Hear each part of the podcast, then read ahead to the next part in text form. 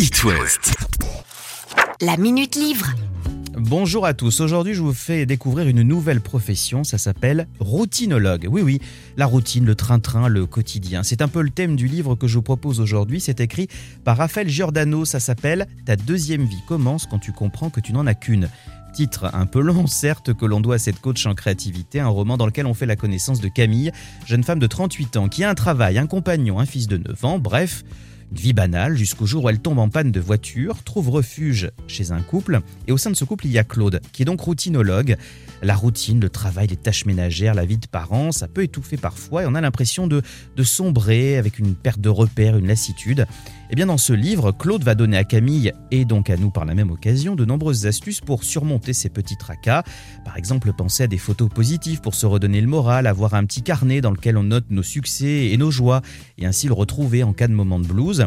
Autre conseil, oser dire ce que l'on a sur le cœur en expliquant nos contrariétés au fur et à mesure qu'il y a gêne et conflit, afin d'éviter le syndrome cocotte minute, effet redoutable qui peut conduire tout simplement à l'explosion.